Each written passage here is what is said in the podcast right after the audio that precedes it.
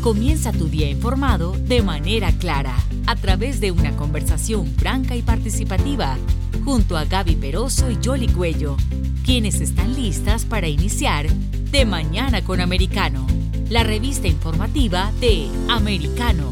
Comenzamos. Vamos a saludar al congresista Mario Díaz Valar, él es miembro de la Cámara de Representantes de la Florida. Congresista, ¿cómo está? ¿Cómo le ha ido? Gracias por atendernos aquí en De Mañana con Americano. Muy buenos días, ¿cómo está? Muy bien. Eh, congresista, hay tantas cosas que están pasando, pero eh, en primer lugar yo me imagino, hace poco estábamos hablando con un experto sobre lo que tiene que ver con el precio de la gasolina y la expectativa que hay hacia dónde va la economía de los Estados Unidos. ¿Hay algo que se puede hacer en Washington en ese sentido o es poco lo que se puede hacer a nivel del Congreso? Hay mucho que se puede hacer eh, y, es revertir la política fracasada del, presidente Biden, eh, que es lo que ha causado la inflación y particularmente lo que ha causado eh, la alza tan dramática del precio de la gasolina. Ha destruido la producción doméstica de, petróleo aquí en los Estados Unidos, algo que lo hizo él el primer día de tomar posesión de la presidencia de los Estados Unidos eso lo pudiese eh, cambiar inmediatamente, pero rehúsa hacerlo. Y yo no sé si es porque quiere, a pesar de lo que dice, quiere que los precios de gasolina sean tan elevados, eh, algo que él dijo en la campaña que iba a hacer, que iba a parar la producción doméstica, que iba y, que muchos eh, en la izquierda han dicho que lo que quieren es que suba el precio de la gasolina para forzar a que el pueblo norteamericano busque otras alternativas, ¿no? pero bueno, esto es consecuencia de la de la legislación, no de la legislación, de, la, de las decisiones de este presidente, eh, este, y, no nos debe sorprender eh, porque es exactamente lo que eh, dijo que iba a hacer y lo hizo. Claro, pero lo que no hay es un alivio como inmediato para, para el que tiene que llenar su tanque, ¿no? Porque, eh, y, cómo se reversarían esas políticas en caso tal? Porque eh, algunas de ellas fueron a través de decisiones eh, ejecutivas y de órdenes ejecutivas. ¿Tendría que avanzarse legislación en ese sentido en el Congreso? es decir, ¿habría que esperar después de las elecciones? ¿O, o, qué se está aprendiendo de todas esta, lo que estamos enfrentando en este momento? Bueno, si hay un cambio y si los republicanos eh, obtenemos la mayoría, vamos a presentar legislación. El problema es que cualquier legislación requiere que el presidente la firme. Y estos son eh, de cambios y decisiones que ha hecho el presidente eh, creando esta, esta crisis del precio de, la energía. así que, repito, él lo pudiese cambiar inmediatamente, él pudiese reducir el precio, el costo de la gasolina inmediatamente eh, porque es una, una crisis que él ha creado. El Congreso lo puede cambiar, requiere una firma del presidente, pero vamos a hacer todo lo posible y le vamos a poner esas opciones en la mesa, en su escritorio, eh, eh, pero requiere que él la firme. Ahora, congresista, otro de los temas que también se ha estado discutiendo en Washington, que eh, ya se aprobó, parece, un proyecto en la Cámara de Representantes, pero hubo un acuerdo tentativo en el Senado en lo que tiene que ver con las armas ah, de fuego, el control de armas a raíz de los últimos incidentes que han eh, sucedido. ¿Qué cree usted que va a pasar con esa legislación? Porque aparentemente lo que se está aprobando en la Cámara no es lo mismo que se está acordando en el Senado. Bueno, primero lo que lo que la Cámara aprobó, eh, la mayoría demócrata en la Cámara aprobó, eh, no haría nada para controlar la violencia eh, que está destruyendo a tantas ciudades y tantas áreas de nuestro país. Eh, o sea, no, es ningún tipo de solución, solamente es una legislación altamente política y, partida, y partidista. El Senado parece que sí está buscando un acuerdo bipartidista para tratar de hacer algo que, que, que, realmente tenga un efecto, un efecto positivo. Yo no he visto el lenguaje de la legislación del Senado, todavía no se ha presentado, no se ha enseñado, pero por lo menos eh, eh, les eh, felicito por tratar de buscar un acuerdo bipartidista, que es la única forma aquí en Washington de hacer cosas legítimas. les repito, lo que hizo la Cámara, la Cámara el liderazgo demócrata en la Cámara solamente es una cuestión altamente partidista que no haría nada para proteger al pueblo norteamericano. Ahora, eh, cuando aquí sucedieron en el estado de la Florida la, tragedia de Parkland, en, eh, la legislatura estatal se hicieron una serie de cambios que se han venido implementando. ¿Esa podría ser como algunas de esas iniciativas que podrían transferirse también a, nivel federal? Bueno, de nuevo, yo felicito a, los que, a la legislatura estatal en la Florida por actuar cuando esa tragedia ocurrió en Florida. Eh, debería ser, por cierto, a nivel estatal. Estas son cosas que se deberían hacer a nivel estatal pero sin duda yo creo que eso es un buen comienzo para buscar soluciones bipartidistas. eso es lo que parece que está tratando de hacer el Senado, buscar solución bipartidista, y por eso es tan triste, tan triste lo que hizo el liderazgo de la Cámara, la señora Nancy Pelosi y sus, y sus colegas, que en vez de buscar una solución bipartidista, en vez de buscar una solución, lo que hicieron es una cuestión altamente partidista, utilizando una tragedia tan horrorosa, tan trágica, eh, para avanzar sus fines de, la extrema izquierda, algo que es eh, altamente, yo creo que, bueno, eh, inaceptable. Ahora, ¿usted tiene alguna opinión de las audiencias que se están llevando a cabo en ese comité del 6 de enero, que ya se llevó a cabo la segunda y parece que tienen proyectadas a cinco en total, produciendo el, el informe de lo que investigaron en relación a ese incidente? Sí, dos, dos cosas sobre eso. Primero, eso es un circo romano. Eh, eh, son audiencias eh, totalmente ilegítimas. fue creado este grupo en una forma totalmente ilegítima. Hay un proceso aquí, un proceso establecido por, bueno, ya siglos en, el, en el Congreso, en la Cámara, de cómo se incorporan los comités eh, la señora Nancy Pelosi rehusó aceptar los miembros republicanos de ese comité y eh, literalmente dijo, no, no, no acepto esos individuos y ella puso a dos miembros republicanos que ella sabía eh, que iban a hacer lo que ella quería. De nuevo, es, una, es un proceso ilegítimo y es un proceso muy triste porque realmente yo creo que es eh, grotesco eh, lo que estamos, estamos viendo que es un, circo romano público y lo, están haciendo hasta con productores de televisión que han contratado para hacer esto. Esto es un show, esto no es una audiencia real. Ahora, pero una vez que pasen esas cinco audiencias, ¿qué sigue en, en, ese, en ese comité o qué, qué va a pasar? Bueno, ellos lo que están tratando de hacer es que, es que el, el Departamento de Justicia eh, utilice el pretexto de, esta, de este circo romano para entonces caerle atrás legalmente a distintos individuos, particularmente al, expresidente Trump, que yo creo que sería una violación eh, de los derechos más básicos de, cualquier ser humano. ¿no? Eh, espero que eso no es, lo, no es, lo, que haga el Departamento de Justicia, pero sabemos que este es el mismo Departamento de Justicia que, que estuvo y todavía está cayéndole atrás eh, legalmente a padres y madres que cometen el delito de ir a, hablar en frente de las juntas escolares a través de la nación. ¿no? Así que me preocupa que estén utilizando estas, uh, este circo romano eh, en, una forma muy dramática de violación de los derechos, eh, derechos de, individuos para utilizar el sistema judicial de los Estados Unidos en una forma muy peligrosa. Espero que eso no es lo que suceda, pero eso es lo que temo, eh, porque tienen un historial de hacer eso, de utilizar el Departamento de Justicia para atacar a sus eh, enemigos políticos. Eso es algo que hemos visto a través del hemisferio, en Latinoamérica, en otros lugares, pero algo que en los Estados Unidos eh, realmente no se ha visto de una forma tan dramática. Eh, muy triste, muy peligroso lo que están haciendo en estos momentos. Ahora, a propósito del Departamento de Justicia, el senador de la Florida, Marcos Rubio, está pidiéndole al, secretario de Justicia precisamente que se emita esa orden de Interpol, ya que eh, Nicolás Maduro está haciendo una gira internacional y hay ah, una serie de enjuiciamientos que hay contra él aquí en territorio de los Estados Unidos y que la misma eh, se ponga a circular para que los países que son firmantes de la Interpol pues lo intercepten en esa gira internacional. ¿Usted cree que eso es viable, que va a ocurrir? Debería ocurrir. Esta es una persona que está bajo investigación por eh, crímenes contra la humanidad, eh, una persona que es un narcotraficante y asesino.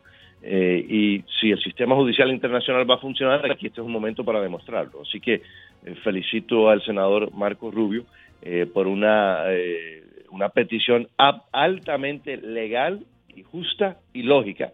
Y, vamos a ver cómo reaccionan los países a través del mundo. Y de nuevo, desafortunadamente hasta ahora vimos que la administración del presidente Biden se reunió con Maduro y, sus, y, y los otros que los rodean, a pesar de que no hay relaciones con Maduro de los Estados Unidos y a pesar de que hay hasta una recompensa eh, para la captura de Maduro, eh, los mismos funcionarios de la Casa Blanca se reunieron con Maduro, algo que eh, nos debe preocupar a todos, una actitud muy preocupante, pero espero que otros países eh, no tomen la misma decisión que ha tomado hasta ahora el presidente de los Estados Unidos. Y por otro lado están también agrediendo al presidente interino Juan Guaidó, que fue objeto de una serie de, eh, acosos durante el fin de semana. Ahora, hablando un poco más de lo que tiene que ver con América Latina, ayer también se anunciaba por parte eh, del Departamento de Estado eh, congresista sanciones contra 95 personas en Nicaragua, diciendo que habían contribuido quizás a, que se perpetúe en, el poder Daniel Ortega. ¿Qué es lo que pasa con esta política que hay de, los Estados Unidos en América Latina que en vez de ayudar a prevenir lo que se hace es como reaccionar después de. Bueno, y además, eh, está, la administración del presidente Biden está ayudando al régimen de Castro, ayudando al régimen de Maduro, y ahora hacen esto con Nicaragua. Y eso le agradece que, estén ahora, eh, que se hayan acordado de que existe la dictadura en Nicaragua. Eh, a mí me parece que esto es para cubrirse un poco, ¿eh? Y eso yo dije que lo iban a hacer, por cierto, lo dije de antemano. Yo dije que, que no me hubiera sorprendido, no me sorprendería si hacen algo para lucir que están en contra de esta dictadura, hacen algo en Nicaragua para entonces poder continuar ayudando a la dictadura en Venezuela y ayudando a la dictadura eh, en Cuba. Eh, así que de nuevo, esto yo creo que solamente es una maniobra política para tratar de, cubrir, de cubrirse, para tratar de justificar eh, y pretender de que, de que, de que tienen una política positiva y agresiva en contra de estas dictaduras, cuando sabemos que están haciendo todo lo posible para ayudar financiar, darle legitimidad a la dictadura en La Habana, haciendo lo mismo en una forma un poco menos pública, pero no menos eficaz para ayudar a la dictadura en Venezuela, y por lo tanto yo creo que esto es solamente para cubrirse políticamente. Ahora, eso nos trae también a, otro de los titulares que había en las noticias recientes y es la adquisición por parte de un grupo eh, que está eh, en parte financiado por el millonario George Soros para adquirir varias estaciones eh, de radio en español, incluyendo, un par de ellas ah, en el sur de la Florida, que han sido como emblemáticas ah, del exilio cubano. ¿Usted fue parte de ese grupo de, congresistas ah, que expresó su preocupación al respecto? Sí, porque, porque lo que sabemos es que, que lo que pagaron para estas estaciones es mucho más lo que, lo que valen las estaciones mucho más que el, que el precio, que el costo eh, legítimo de esas estaciones. Por lo tanto, eh, parece ser una decisión política, no una decisión de negocios.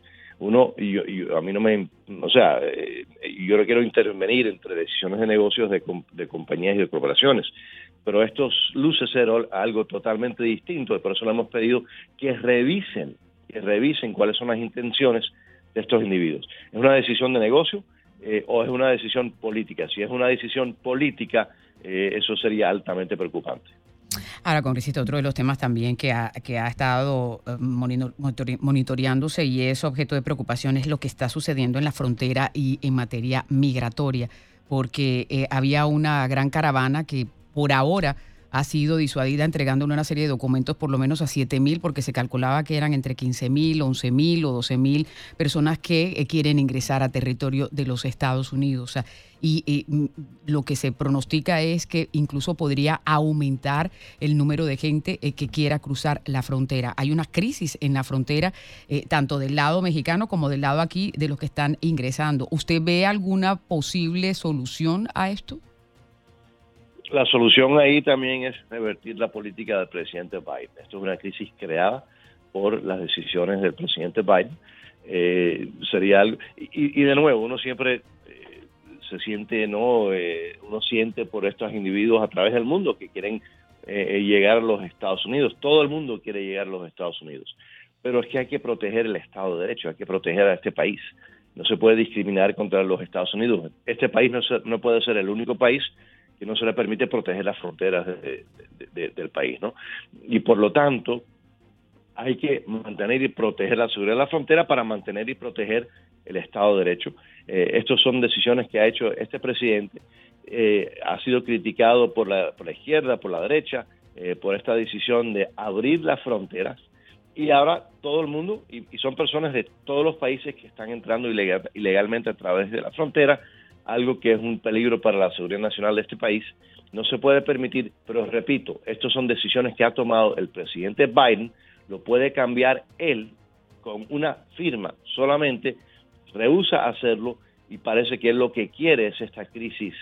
No solamente es una crisis en la frontera de los Estados Unidos y en, las comunidades en la frontera y todo este país, pero también es, eh, es una crisis porque esto no es humano, lo que se, esto no es humanitario.